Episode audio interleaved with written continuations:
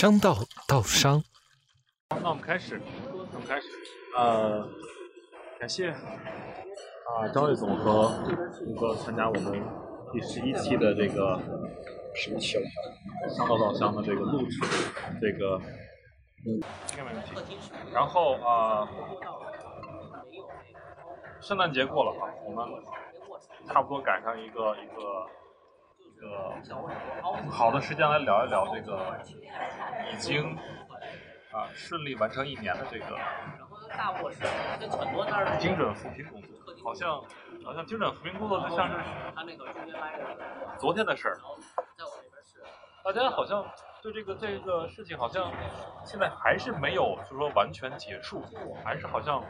存在于我们这个日常的沟通啊，或者工作沟通啊，或者有的新闻当中也能够看到这个相关的这个内容。我想跟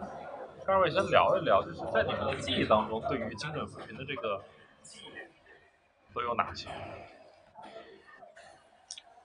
啊，到精准扶贫给我印象最深的话，那就是企业类似那种包村包县那种方式吧。啊，你然后过去在当地，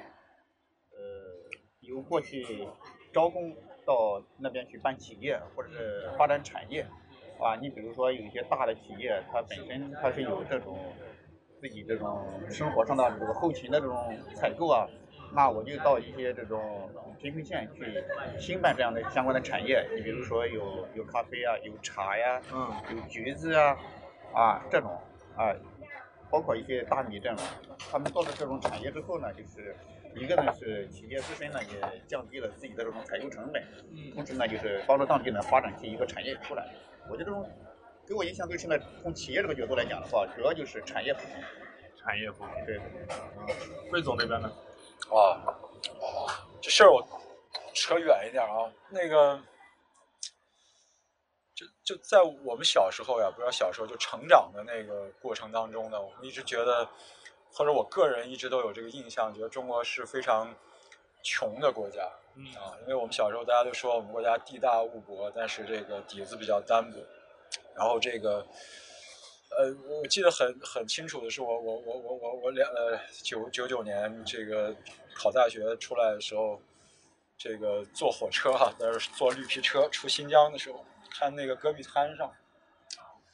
就就说那个村里头啊，就就就很少见到村儿啊，但是偶然可能看到一些有房间的人烟。那呃，这个那村子里的人可能一辈子连，呃，里面可能百分之九十的人一辈子都可能连连最多去到县城啊，连连城市都没有去过，别说乌鲁木齐，别说北京这样的城市。那甚至有些孩子，当然这个这这不是故事了，实际的情况是。这个呃，都上初中的这个孩子，然后这个呃，到到县里看病，然后看到树，说这个这个这个城里头的草怎么长这么高啊？因为你知道，在新疆那个戈壁滩上是没有树嘛，只有很矮的那个灌木哈。就说到十四五岁都没有去过一次县城，第一次去过县城，就呃，就我一直觉得这个中国是很很很很穷的一个这个整个的普遍的情况是比较穷的哈。这个这个穿一这个一家人穿一条裤子什么谁出门穿的这不是这不是这开玩笑哈红福可能他们那时候都会可能某个村里有可能还有这样的人，在在八十年代的这个时候对吧？我们就有这种九十年代还有很多人是这个呃呃非常非常的，那时候你招一个农民工。如果给他这个三五百块钱、四五百块钱一个月的现金，他就会觉得是非常非常高的收入。这也是一定程度上，他是一年可能挣不了现金收入。如果他在村里头，那这个说到这个扶贫这个事情，就是我们国家从从扶贫四年前吧，四到五年前开始说这个最后打扶贫攻坚战。那时候其实是真正我我我个人会觉得已经到了一个，呃，我们已经是在扫，就是在。在这个这个这个去去呃帮扶最底层的或者最最呃贫困的那那一群人，当时最多开始我记得印印象应该是六千万到五千万人，对吧？最后还有那么百如果五千万的话，大概是这个百分之五左右的这样的这个这个这个呃不到百分之五这样的人啊，通过三年多的这个扶贫吧，这样现在可能都呃完全脱贫了，它至少从数字上完全脱贫了。可能这么大的国家可能还会有那么这个几十万量级，可能还是绝对贫困，但是从总的国家来说，不会有绝对贫困的这样的情况出现。所以这个呃，虽然我们对这个很多的做法或者过程当中还有一些讨论，但是这种这个事情或者说这个事情本身的意义和它的价值，坦率的说，是全全球这么多年来。也很少能达到的这样的一个一个一个呃相对来说比较比较成功的这样的一个社会的呃不能说变革了，就是社会的一个一个一个一个整体的一个发展的一个呃比较强的一个途径。嗯，说到贫困，我记得我我在呃零七年做乡村扶贫的时候，当时候的这个扶贫的标准是联合国定的，每天。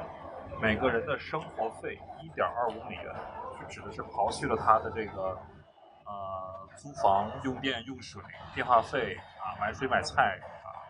之后的自由支配一点二五美元，相当于人民币差不多十块钱啊，一天十块钱就这么一个量，就低于这个量都都都算在当时是零七年、零八年，当时是两三个亿的这个农民啊，农村的这个就贫困人口，包括城市其实还好还有这种贫困人口，那。在这个过去这一年来，这个啊，从啊精准扶贫，我们在现行条件下的这个绝对人贫困人口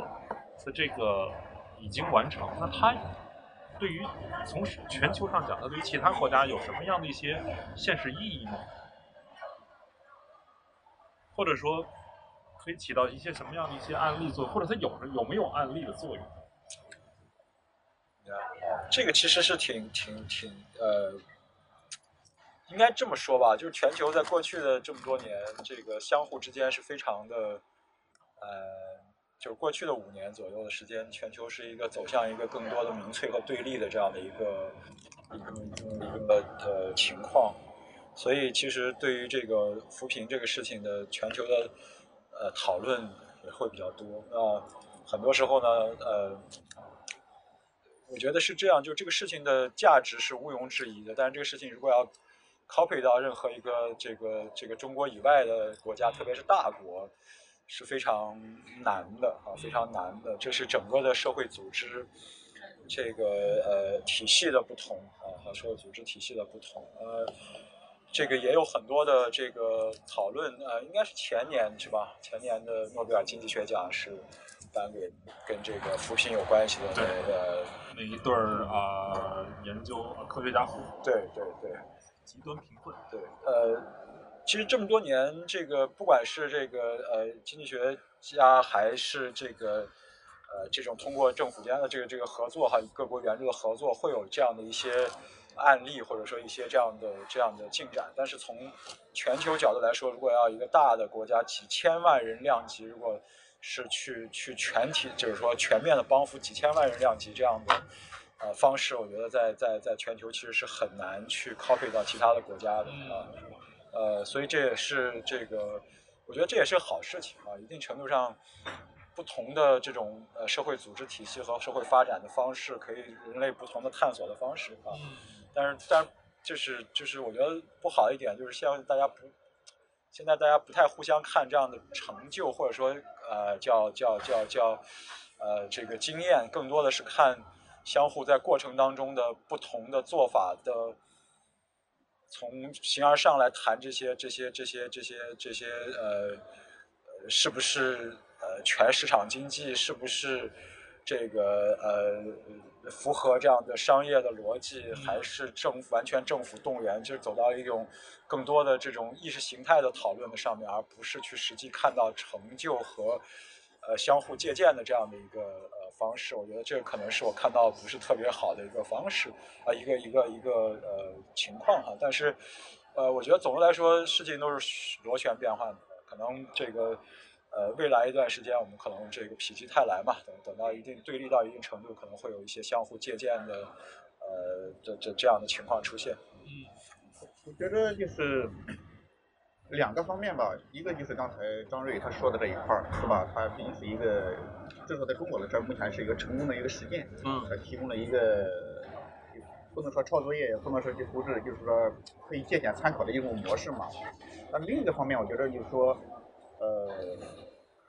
绝对贫困全部脱贫之后，啊，你不管是被平均也好，或者怎么着也好，尤其是我们接下来的这个共同富裕，嗯，那就是这么大体量的一个就是底层的这种它的消费结构在发生变化，嗯，就是它富了之后，它的消费结构会发生变化，而这个变化的话，就是按照，就是说对这个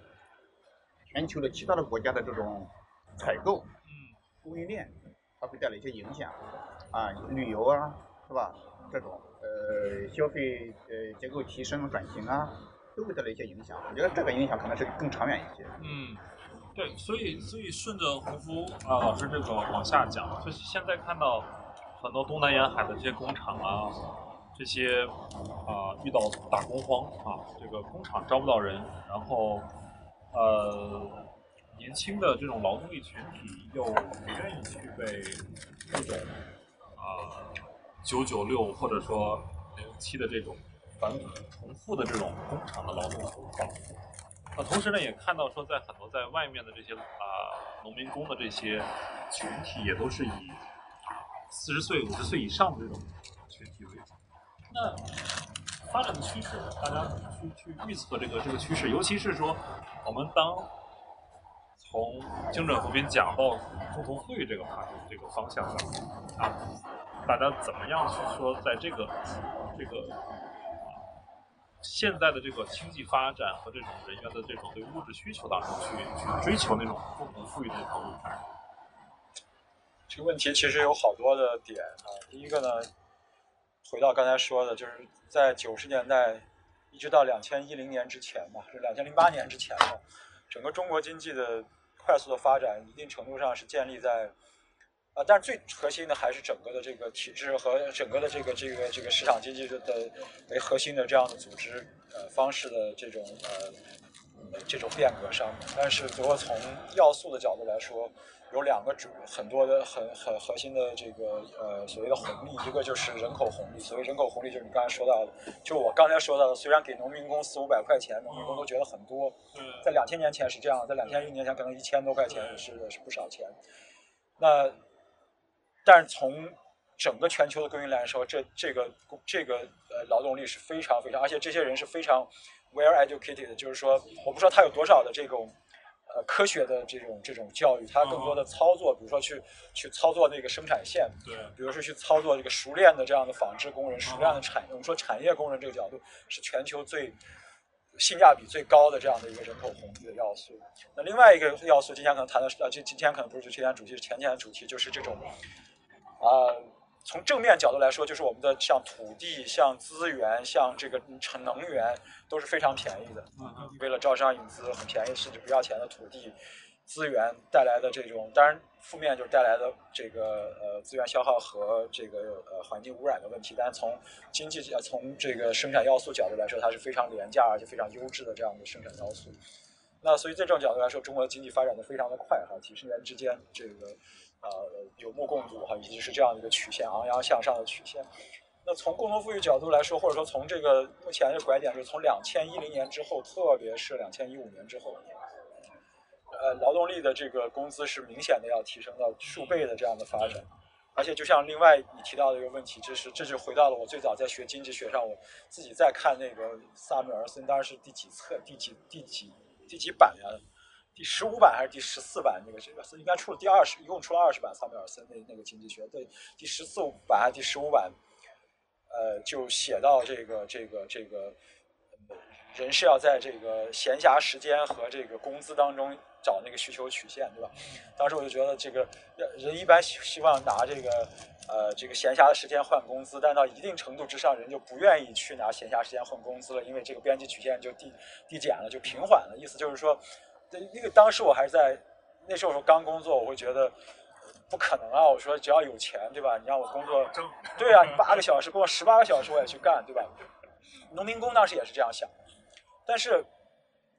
但是到了这个两千呃一一零年一五年之后，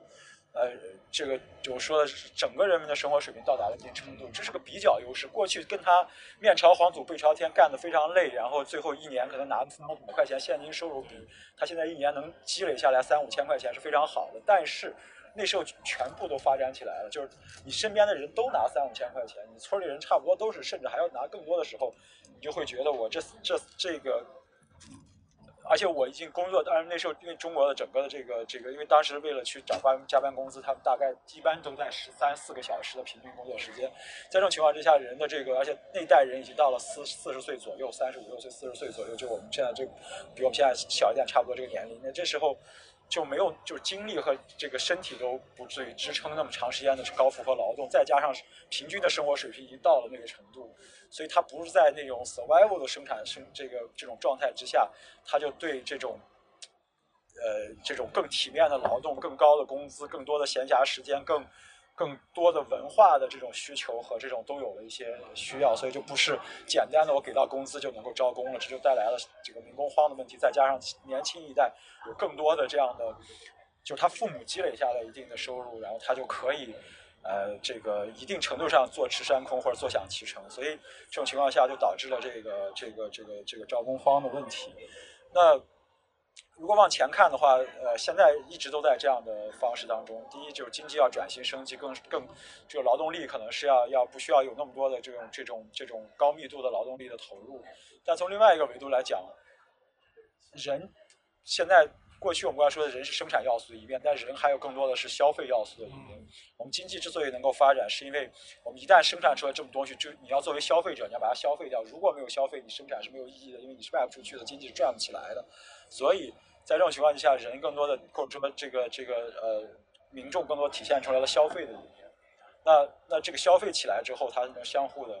相互的这个这个经济的螺旋是不断的往上升的，所以这是一个好的方式。但是现在的一个遇到的问题就是说，消费已经到了，就是我们基础的消费已经都有了。衣服我们就算再差的人，一年有个十件二十件的衣服也是有的，你不可能穿三百件衣服吧？个别人可能可以，但大大多数人不可能穿三百件衣服，对吧？你的这个日常吃再好。这个这个山珍海味都吃上了，你不能吃十顿吧，对吧？你只能吃三顿，而且吃多了，你可能要想到粗茶淡饭。所以这种情况下，经这个这种经济在一定程度上，它会慢慢的趋缓，消费会趋缓的情况之下，使得我们整个的这种劳动力的供给和整个生产的这样的一个供给，成到了达到了一个相对来说均衡和平衡的状态。如果你要不像过去我随便投入多投入一些。这个劳动力多投入一些厂房，我就能够经济就能放上，所以整个经济成了这这种目前这样一种均态或者说稳态的情况之下，那人们就会更多的去考虑我们怎么去有更多的这样的追求，更多的这样的可能性。那所以就是说，我们所谓的共同富裕，可能就是在这样的一个情况之下，我们不但是要在这个这个过去我们说的更更多的这样的收收入的情况之下，我们可能更多的要去在一个全面的作为一个人的。均衡性，一个消费者，一个是一个是这个生产者的这两个均衡里面取一个平衡啊，取一个更高水平的这样的一个发展。所以我觉得在这个角度来说，共同富裕是一个非常呃非常宏大，而且一个一个一个呃一个具有这种划时代意义的一个方式。那这个事情如果能够做成，那我觉得中国的又会迈出一大步。整个来说，中国现在还没有完全逃离所谓的脱离所谓的这个这个中。中等收入陷阱的这样的一个一个一个一个阶段啊，那我觉得如果共同富裕这个事情能够迈一大步的话，可能就中国就会迈过所谓的共这个中等收入陷阱的这个阶段啊，这个是一个非常核心而而重要的事情。这个中等收入陷阱，帮帮我们大家解释一下，简单解释。中等收入陷阱，我忘了是哪个诺贝尔经济学家提出来的概念了。它主要就是说，战后的这么多国家，你看。真正卖出卖到这个发达国家，从发展中国家卖到发展国家，从战后之前，如果它是个呃这个落后经济体的，可能只有日本、韩国，呃，美国、欧美洲可能都没有。墨西哥算？墨西哥没有，墨西哥现在还，墨西哥现在可能人均可能跟中国差不多。你像，呃，这就是没有，绝大多数的都是在。达到中等收入这个球员就落下去了，比如说人均一万美元。对，比如说阿根廷，阿根廷，阿根廷在一战前是甚至是欧洲这么对他的，你看那些欧阿根廷人跟巴西人完全不一样踢足球的，你像巴西苏塔啊什么什么，他们都是什么克里斯波，都是那个欧洲的那种人的人设，因为他们大多很多当时这个对他们基本上阿根廷在一战之前就达到了这个欧洲的这个不能说完全达到英美，但阿根廷和法国，但基本上属于西班牙、葡萄牙比他们甚至还要更高的这样的什么这个这个经济发展水平，但是就就就落下来了啊，包括像。智利其实也有这个问题，那南美有很多，那就这个呃这个这个亚洲其实其实也有，你比如像马来西亚，马来西亚对马来西亚、泰国，其实，在在在在六七十年代，就是所谓的四小龙，亚洲四小龙，马来西亚还是四小龙，但是它没有像这个新加坡，没有像什么韩国一样这样这样的卖到发展中国，就发达国家这个，它就是说，这有一定是在达到中等收入之后，你你。就刚我说到那些问题，其实很难解决的。你的整个的经济如果不能高水平的跨出这一步的话，你始终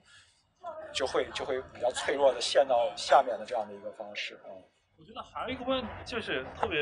可能需要值得关注的，就是尤其是啊，李克强总理在去年，我忘记是呃，今年是六月还是七月，他说中国大概还有一半左右的人啊，忘了是六个亿还是五个亿啊，每年收入是啊。不到啊一万块，还是说一千块？月收入一千，月收入一千块是吧？嗯，一个亿的人，一个亿的人，好像是一亿人吧？嗯嗯，对，就是啊，你会不会有那种，就是啊，人们在啊收入还没有大到达到一个极大发展的时候，因为你产生了更多的想法，产生了更多的兴趣，导致你没有办法把精力集中在一个脱贫的一个。比如说，他可能会去寻找个人的享乐主义啊，或者说一些其他的呀这些，然后就像导致那个工厂也招不到人，然后他们的需求工厂也不能满足这种。好，洪福来。这个从那个这个一个亿或者两个亿这个事情啊，这实际上是我觉得它首先是一个就是对贫困的标准的一个呃。再定义吧。嗯。那我们过去讲精准分明是讲绝对贫困，是吧？那它这个贫困它永远是个相相对的概念。对。吧？所以说我们才说呃这个这个月收入，比如说近一千这一这一块儿，可能一一两个亿，是吧？一一点二个亿有有印象中，啊，有这么一个说法。嗯，其实你说，就你提到了，就是他们会不会就是。摆脱绝对贫困之后，会不会就是有有更多的这种想法？对，是吧？有的就是可能不去这种努力奋斗啊。对，我觉得肯定会有有一些，啊，这是正常的。因为我已经解决了温饱的问题了，我肯定有其他的更高的一些这种。你即使按照马斯洛那个那个层次需要的理论的话，他还是有这个更高的追求嘛。我觉得这个追求是无可厚非的。关键是就是说，你是不是以通过自己的努力，啊，以正当的手段去实现自己的这种。欲望或者追求，这是最主要的。你不能说是啊，大家来扶贫，我摆脱绝对贫困了，然后呢，我去这个这个好逸恶劳是吧？好逸恶劳，这个这个，把大家对我的一些支援也好，这个都都都败坏掉了，就是。对。呃，这种的话，我觉得肯定是有，肯定有。你看媒体上有一些他会说嘛，一个地方就是说。有些扶贫的地儿也是这种。就是，对对对，给完之后可能自己也慢慢败坏，然后对，所所以说要扶志嘛，就是志气的志，是吧？对，啊，要要把它这摆脱贫困的这种那个，从他的这这种根子上，是吧？别老是等靠要，嗯，这种，但是我觉得这种确实有些地方，就像有的地方那发展，成为什么叫专业村，就成为那个乞讨专业村。是靠着自己的特殊身份去找一些政策的。一些，倒不是这个，就是你看有有的地方，你比如你看了有有些媒体报道，说整个村里都出去就是这个做乞丐嘛。啊，职业职业的那种。对对对对对。啊，对对。我觉得这种就不可取。对对对。然后我们也看到，就是有最近有些字眼儿，一个叫防防止返贫，一个叫防止返贫，另外一个就是叫做帮贫。就是从扶贫变成了帮贫，大家会对这种字眼的变化会有什么样的一些理解？就是是比如说政策的一些变化，还是说，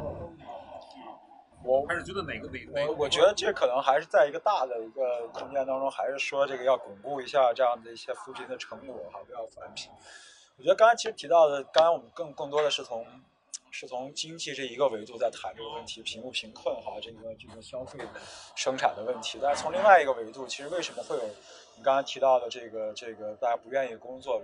一方面是从经济的角度来说，他他他的收入、他的闲暇时间、他的劳动；但从另外一个维度来说呢，其实是就是现代化的这个呃市场经济之后呢，使得分工越来越细。分工越来越细之后，每个人干的工作是非常的，就是就成了一个物化的一个一个工作更多的，对吧？就是从就是一百甚至一百年前不到一百年前了，这个卓别林在这个摩根时代里谈到的那样的一些问题啊，包括这个，如果我们说从哲学的角度来说，我们更多的说这个现代化以后人的这种主体性的一个丧失的问题。那那这种这这种这种角度其实是带来了。人的一种无意义感啊，因为就像就是人其实作为生物来说，你你所需要生存、所维持生存的这样的物质条件，其实是不需要多少啊，不需要多少的热量，每天两两千六百、两千七百卡就够了哈，超过这个大卡热量，人就要肥肥胖。呃，低于两千卡可能会饿着，但是但是估计也死不了。但是这个这个就就就没有太多的这样的呃，就是。物质这种角度来说，它边际效应会递减的很很快，但是这种精神上的这种或者说对于意义感的这种追求呢，在过去的这么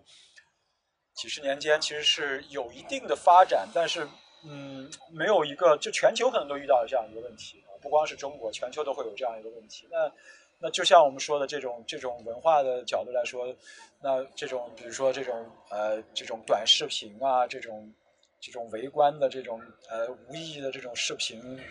呃的爆发，大家都在这些方面就是属于赛博朋克吧，就是往上都是 cyber，就是往上就上层或者说我们整个社会组织都是都是由这个这个非常就是我们说这个呃。这种互联网带来的这种巨头的这种控制，因为我们所有的 app，我们所有的这个信息，我们所有的经济的流动都在这样的一个一个一个 cyber 的一个一个方上面发展。底层它大个都非常的朋克，就觉得是很荒谬，很多时候啊，对吧？看到这个是这个是，就是这个这个其实就是就是一个呃，反映了现在整个的这个时代的一种。在在精神上的一个一种一种问题，或者说一种一种困境。那这种困境其实带来了问题，就是，呃，其实贫现在要饿死，其实你知道，这个上这个这个四五十年前饿死还有可能性，现在这个时代要饿死的可能性基本上为零了。在这种情况之下，人的更多的要找寻自己的意义感的话，其实是很难的。在这种状态之下，那这就是。全球遇到的一个这个精精神上的一个一个困境，那是那那在中国也是这样一个问题。那我们不管中产阶级的焦虑，底层人们的这种无所事事和这种，呃，这种这种泛娱乐化，然后这种大家都没有。你说要八十年代，你甚至什么萨特的存在与与虚无，竟然卖了几百万册，怎么可？现在来想想，怎么可能？现在连最流行的作家，现在最流行的作家是谁？我也不知道哈。郭敬明在上一个时代的郭敬明，可能能卖个。百八十万册加上盗版也算不错了。像萨特，那写到现在都看不懂的，那八十年代大家几几几百万人排队去买那样的这样的哲学，那那那这个这个这个这个新兴诗社也好，这个这个牌子北岛也好，去去大家都去去追求那样一种新这种那种精神上的一种超越性的一种追求和一种，像在现在这个时代其实是比较比较遥远的，所以这样的一种方式造成了就是。很多的社会问题，或者说精神问题吧，大家不是说一定是社会，大家反映在社会上就是一个社会的问题。那那那回到刚才说到的，那这些问题怎么能带着一种这种迷茫、这种无聊，对吧？人就叔本华说的，就人人生就在痛苦和无聊的钟摆中徘徊，怎么能够？就是扶贫这个这个就是经济上这东西，所以我觉得共同富裕一方面，我觉得可能是指经经济上的这种富裕，但我觉得更多的可能还是要在精神上取得一种更多 meaningful 的这样的一个人生的东西，可能才是最核核心的内容。商道稻香第十一期上半部分到此结束，下半部分敬请期待。